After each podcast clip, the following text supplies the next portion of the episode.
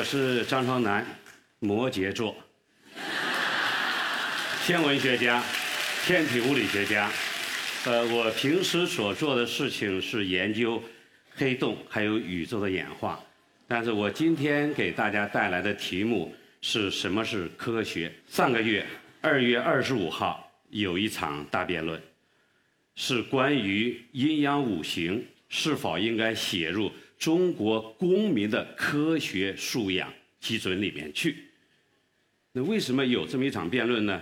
那么故事又要回到一年以前，二零一六年四月份，科技部、中宣部等多个政府部门联合推出了中国公民的科学素养基准，在里面明确的把天人合一、阴阳五行作为中国公民提高科学素养需要学习的东西。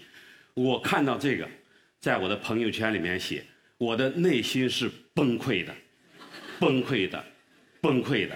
然后很快，我们几个朋友还有另外七位朋友，我们就写了一篇文章，在网络上面就发表了。然后第二天，我的另外一个朋友，就是这次和我一起做辩论的这个孙小纯教授，他也写了一篇文章。他说：“张老师最好内心不要崩溃，这件事情不是糟得很，是好得很。”然后我们就持续争论了大概一年，终于。在上个月二月二十五号，我们举行了这一场大辩论。在座有很多年轻的朋友们，呃，那个年龄小于呃三十岁的或者三十年前不存在的朋友举一下手，我看看有多少，啊，还是挺多的。一九八四年，我从清华大学本科毕业，我觉得书读的不够多，哎，继续读研究生，到中国科学院读研究生。又读了两年，我觉得书还是读的不够多，决定出国留学，到英国留学。然后我就真的发现，我书读的真的不够多。为什么呢？因为在和我的同学、同事还有老师讨论我的研究工作的时候，他们经常问我一个问题：说 What's the science of this？说你说的这件事里面的科学是什么？我每次都一脸茫然。我知道什么是物理。什么是化学？什么是天文？什么是生物？我不知道什么是科学，从来没有人告诉过我什么是科学。我们知道，在中国的文化里面，对这件事情是模糊不清的。这事实上也印证了另外一个问题，就是所谓的里约社难题。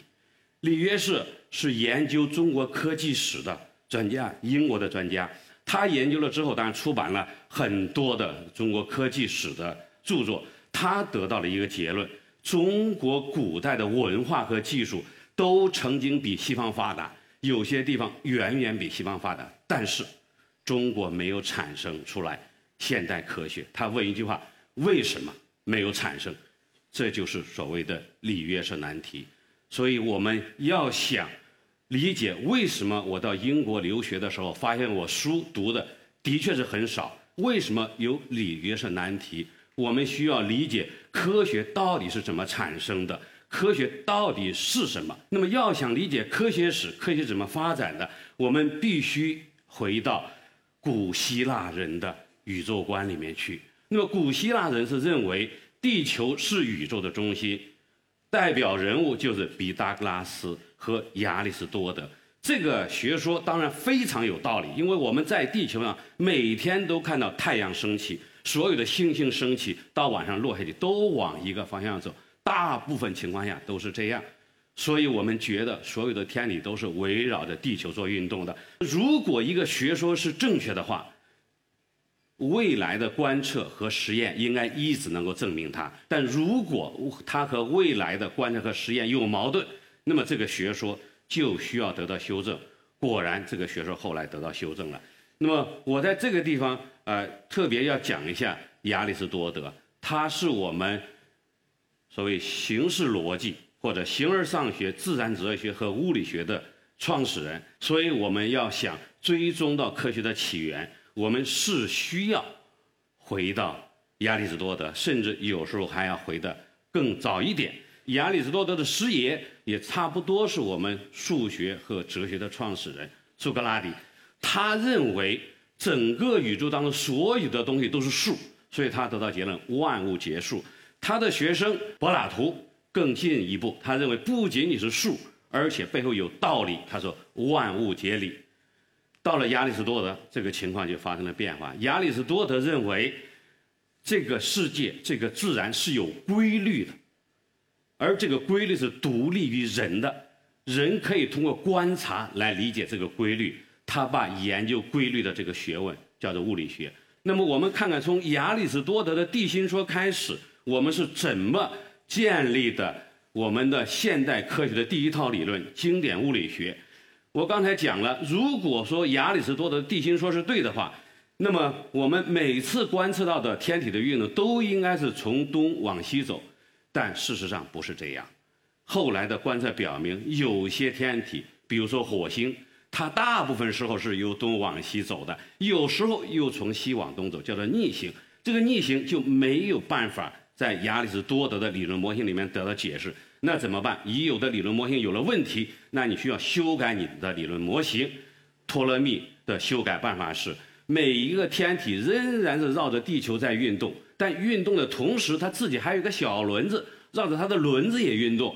所以，当它这个轮子运动的方向和地球和它沿着地球运动方向相反的时候，你就看到它短暂的有个逆行。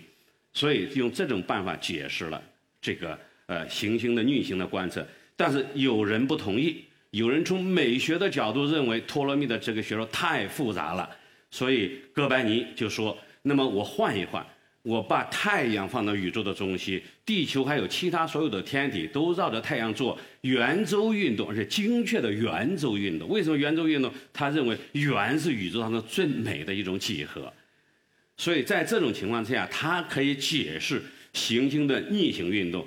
但是呢，仍然有很多的观测，它不能够解释。那么后来，开普勒通过啊继承了他的老师的一些观测的资料之后，就发现了三定律。他发现，仅仅需要把哥白尼的日心说里面的完美的圆轨道变成椭圆轨道，就立刻就可以解释当时哥白尼的理论所遇到的一些问题。这样和观测数据的拟合就非常好了。但是开普勒并不能够向别人来解释为什么天体做椭圆运动而不做圆运动，所以当时很多人其实还是不相信他的开普勒定律的。那么这个时候，科学史上一个非常伟大的人物伽利略就出现了。伽利略发明了天文望远镜，他立刻对太阳系内的行星进行了观测，他发现了有两个重大的发现：第一，他发现木星有卫星。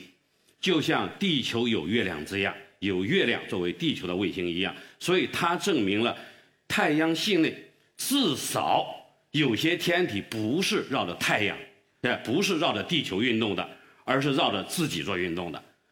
第二，他发现金星像月亮这样有卫相，就是我们有月相，金星有金相，而金相没有办法。在地心说的框架下得到解释，只有在日心说的框架下得到解释。伽利略对科学的另外一个贡献，其实更重要的贡献是他发明了实验科学。亚里士多德尽管是现代科学的或者是科学的鼻祖，但是亚里士多德不主张做实验，他认为我们只能做观察，只能来观察自然，而不能够制造出来任何人为的环境出来。但是伽利略认为这样不行，我们必须要做实验，通过来实验，来验证、来检验已有的规律，来发现新的规律。所以，实验科学的鼻祖是伽利略。伽利略我们都知道的比萨斜塔的实验和一系列的这种实验，那么都是伽利略所开创的。所以，伽利略建立了现代科学的自然研究方法，也因此爱因斯坦对伽利略极为推崇。爱因斯坦就认为伽利略是开创了。科学革命的第一人，他甚至于爱因斯坦认为他比牛顿还要重要。当然，我们的呃现代科学的革命是在牛顿的手里达到了顶峰。牛顿提出了牛顿三大定律，牛顿的万有引力定律，建立了人类历史上第一套完整的自然科学理论。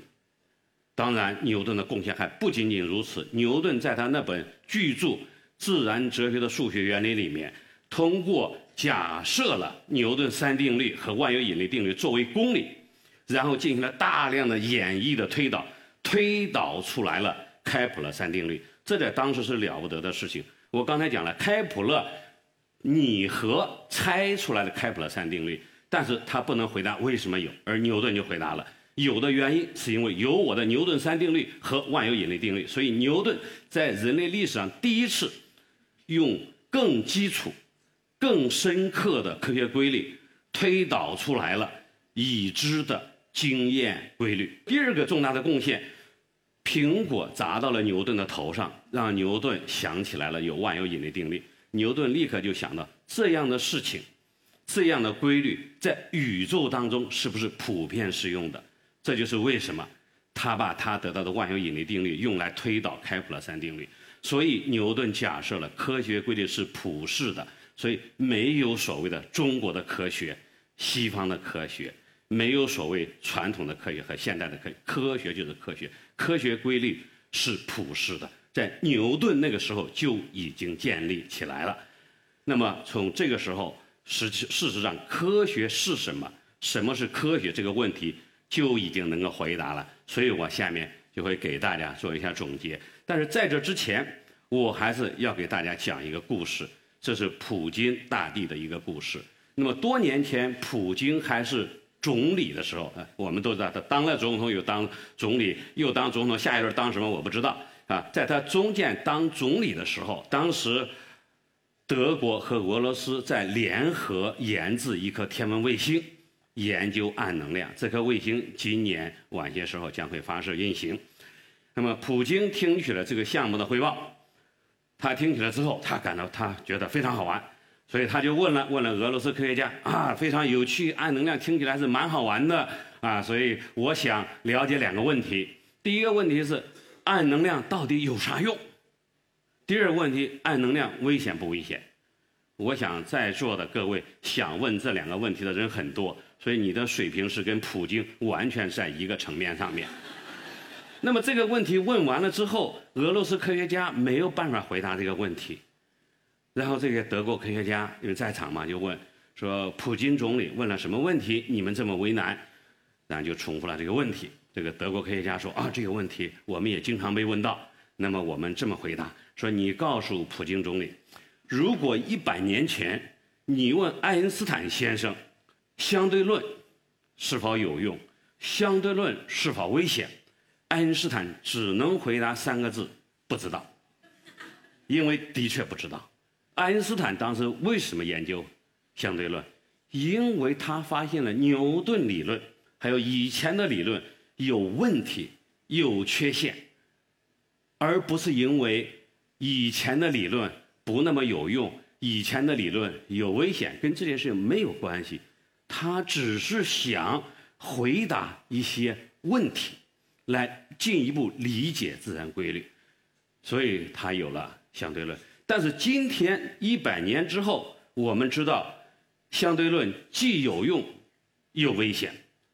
核电站的原理相对论，我们到医院里面去做各种诊断所用的加速器原理相对论，我们手机 GPS 导航的原理相对论。所以离今天离开了相对论，我们没有办法生活。所以相对论很有用，危险不危险？非常危险。原子弹、氢弹全是相对论的应用。一百年之后，我们知道它既有用又危险。但是是否有用、是否危险，不是我们做科学研究的目的。我们做科学研究的目的是为了理解自然规律。那么普京听了之后说：“哈，我终于明白了，这个项目很好，往前走，给你们钱。”所以今年这个卫星将要发射运行。所以这是对科学的理解。那么我一开始讲了里约社难题，为什么中国古代看起来是很先进，但是为什么没有发展出来现代科学或者我们今天称作的科学？爱因斯坦也曾经被问过这个问题。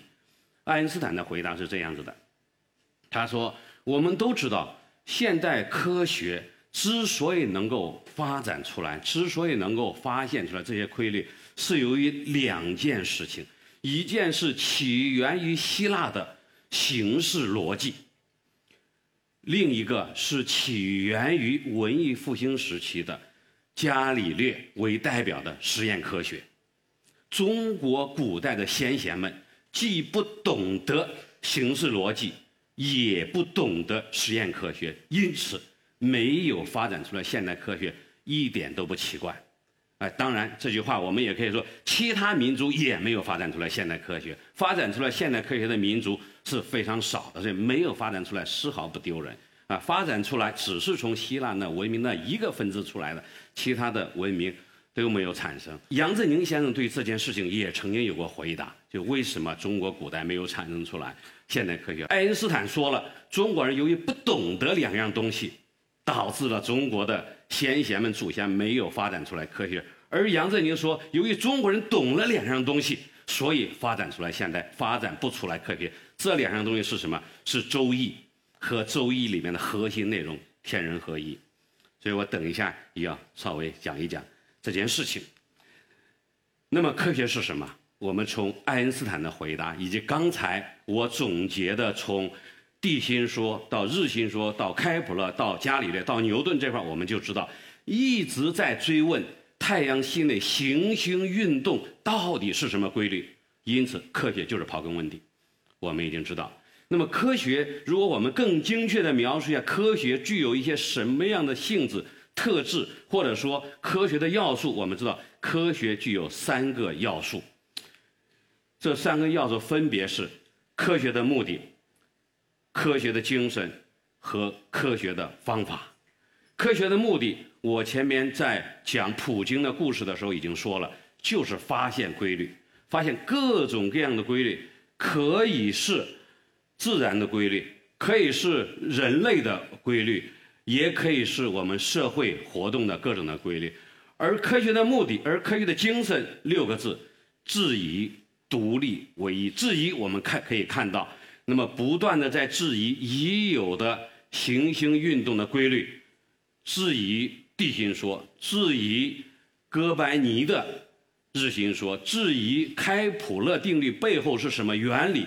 然后还有爱因斯坦质疑牛顿的引力的本质是什么？我们的科学不断的就发展，而独立说明不管谁做这个研究，得到的结论都应该是一样的。这是从亚里士多德开始就认识到的事情：人和自然是分离的，人不会影响自然的规律，而唯一更是表明你最后做的结果应该是一样的。而科学的方法，我刚才实际上也已经讲了。你必须要进行逻辑的推理，要进行演绎的计算，要进行实验的验证或者观测的验证，所以要有逻辑化、定量化、实证化。只要不满足这些条件的，那我们统统都不把它称为是科学。这里面我们可以举很多例子，很多其实是很好的东西，但事实上它不是科学。它可以是文化，它可以是哲学，但是它不是科学。阴阳五行就是这其中的一个例子。阴阳是什么？阴阳是说任何事物都有正反两个方面。五行是什么？金木水火土五个元素，认为宇宙间任何的事情的运行。都是由这五行的相生相克所影响的，因此它可以解释任何东西，但实际上又不能帮你理解任何东西，因为它不能够做出任何定量化的东西，它不能够进行任何的实证。这就是为什么阴阳五行尽管历史非常的悠久，从来没有揭示过一条自然规律。我们在今天所看到的现代科学。教科书里面没有任何一个规律是通过阴阳五行揭示出来的，也没有任何一个规律和阴阳五行哪怕有任何的关系。所以阴阳五行它是文化，它是哲学，但它有没有进步？它非常有进步。在阴阳五行天人合一之前，解释自然现象都是用神灵、用鬼怪、用巫术来解释的。阴阳五行是希望用自然的现象，用朴素的唯物主义来解释，所以和以前的装神弄鬼相比，它是一个重大的进步。比如说，在阴阳五行之前，说有地震了，地震是什么？是神龟摆尾有地震了。那个神龟到哪里找呢？也找不到。有了阴阳五行之后，就不说是神龟摆尾了，说是阴阳两气相逼导致的地震，啊，这个听起来好一点。哪个哪个阴阳两气，其实咱们也不知道。但是毕竟不再搞装神弄鬼了，所以还是一个进步。但是呢，和科学真的并没有建立什么关系。我们看看，在这种文化之下，我们会怎么样思考一些问题？那么，我从一个非常简单的一个我们都比较了解的一个成语“杞人忧天”来讲起。杞国有一个人，每天担心天要塌了，地要陷了，所以他说：“那么天塌地陷了，我在哪里活着呢？我就没地方活了。”因此，废寝食者啊，废寝食不是去读书去了哈，而是得了抑郁症，睡不着觉。当时他的感觉就是这样子的。那么怎么办呢？他有一个很好的朋友啊，今天来讲就是心理咨询师。呃，在座不知道有没有心理咨询师哈？心理咨询师他来看望他，他说：“你为什么要担心这件事情呢？天显然不会塌下来落下来，地它显然也不会陷下去。”他仔细解释了背后的道理。他说：“天就是气嘛，你天天在气里面走来走去，呼吸自如，行走自如，怎么会担心它会塌下来呢？”然后这位老兄蓝瘦香菇的老兄就说了：“他说，啊，如果天是气的话，那天上的星星、月亮、太阳为啥不落下来呢？”然后这个心理咨询师又说了：“这个心理心理咨询师对阴阳五行是非常在行的。他说，这些星星、太阳、月亮其实都是气里面的光，光怎么会掉下来呢？它就是掉下来也没啥事儿，对不对？啊，他说那这样很好。”那地呢？地要塌了怎么办呢？他说：“地，你看地都是一大块一大块的东西，就像这个舞台一样，你跺一个脚，它也很结实，你不要担心它掉下去。”他说：“啊，原来我不用担心啊，因为它不掉下去，所以它不掉下去，所以就没事了。”结论就是这样，这个故事到此就结束了。但事实上，为什么天不塌下来？为什么地不陷下去？为什么日月星不落下来？这里面有深刻的。大气科学问题、地球科学问题、力学问题、天文学问题，你要仔细的研究，现代科学全部都能从这里面出来。但是我们的祖先没有刨根问底追问这些问题，我们在自圆其说啊，因为不塌下来，所以不塌下来。到底是不是这样？我们并不管它，我们非常的实用。既然没有塌下来，就不要担心它塌下来。我们很实用，所以从这些故事我们可以看得出来，我们中国的传统文化里面是不是缺少科学的元素？一直到今天，我们仍然在用“杞人忧天”来嘲笑那些不切实际、异想天开的人。我们如此嘲笑这些人，我们就不会刨根问底，我们的文化，我们的科学。怎么能够发展？我们来再来看一个更重要的一件事情。我们常常说中国古代的四大科技发明，这哪四大我都不说了，大家肯定都知道，什么指南针、造纸术、火药等等，这个大家都知道。这些是跟科学有关系吗？他们都是技术，我们掌握了这个技巧，但是我们的祖先从来没有问为什么指南针会这样。为什么纸可以这么造出来？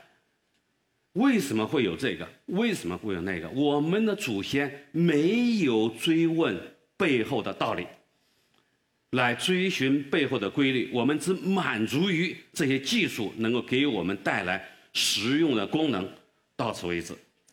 那么我自己是做天文学研究的，我们中国传统的古代的天文学观测也比西方发达。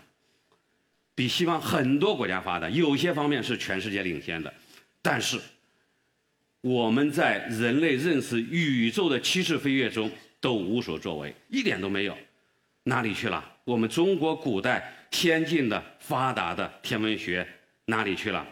去了两个地方，理论方面变成了马老师刚才讲的占星术算命，技术方面、实用方面到哪里去了？我们有二十四节气，种地够了，所以我们就到此停住了。所以我们既没有发展出来，理论上没有形成天文学的理论，连地心说都没有形成，技术上面也没有形成农业科学都没有形成，实用达到当时的目的就行了。比如说我今天所从事的工作，我说我是做天文学研究的，更具体来讲，我是造出我的望远镜放到卫星上面去，然后在太空当中观测黑洞、观测宇宙，这是我具体的工作。我们中国可以说是世界上少有的航天大国。那么，在人类历史上发射的专门用于科学研究的卫星有多少呢？一百多个。有人说，如果各种都算上的话，哎，几百个可能也是有的，但至少一百多个是有的。中国什么时候才有呢？几年前才开始有。最近也才有一两个、两三个而已，在这之前我们是根本不做，所以我们的航天，我们老说我们航天科技非常发达，不是，我们航天技术非常发达，我们航天科学极为落后，非常落后，这就是一个证明。所以我们的这个传统，从古代的传统开始，一直到今天，我们始终重视的是。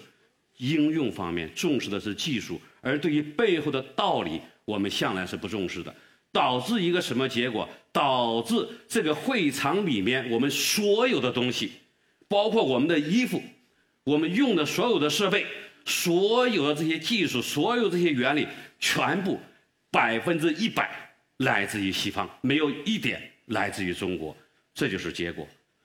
我们显然不能继续这样下去。那么。我最后以我自己的另外一个故事来作为我今天演讲的一个结束。那么几年前，Science 这个科学杂志的记者来采访我的时候，他问了我一个问题。他说：“你在国外已经是大学教授了，过得好好的，为什么回国来选择这么一条道路？”我当时的回答是这样子的：“我说我在国外做大学教授，我就要教课，我发现。”我的教科书里面所有的名字，全部都是外国人，里面所涉及的科学发现，都是都不是来源于在中国本土工作的科学家，有来自有中国人在国外做出来，但是在中国本土上做出来一件也没有，绝对是零。从中国古代到现在，绝对是零。当然，我们中国的教科书上会放一点。但是这些东西其实没有最后形成科学。我说，我从国内出国之前，我非常的自豪。我们的民族有五千年的啊，据说是有五千年的文明史。我出国读了这么多年书，然后最后终于当了大学教授之后，原来发现我学的所有的知识，我教给别人的所有的知识，全部是外国人的。不是我们中国人的，所以我说我想改变这个情况，所以我决定回国。那么最后回答为什么最开始有那么一个大辩论？这个大辩论我是持什么观点？很显然，阴阳五行不会教给我们科学，阴阳五行不是科学，既没有产生科学，未来也不会带给科学。要学习科学，要理解科学，我们就要老老实实的、谦虚的。回到科学的本源来学习真正的科学，理解什么是科学。我的报告就到这里，谢谢大家。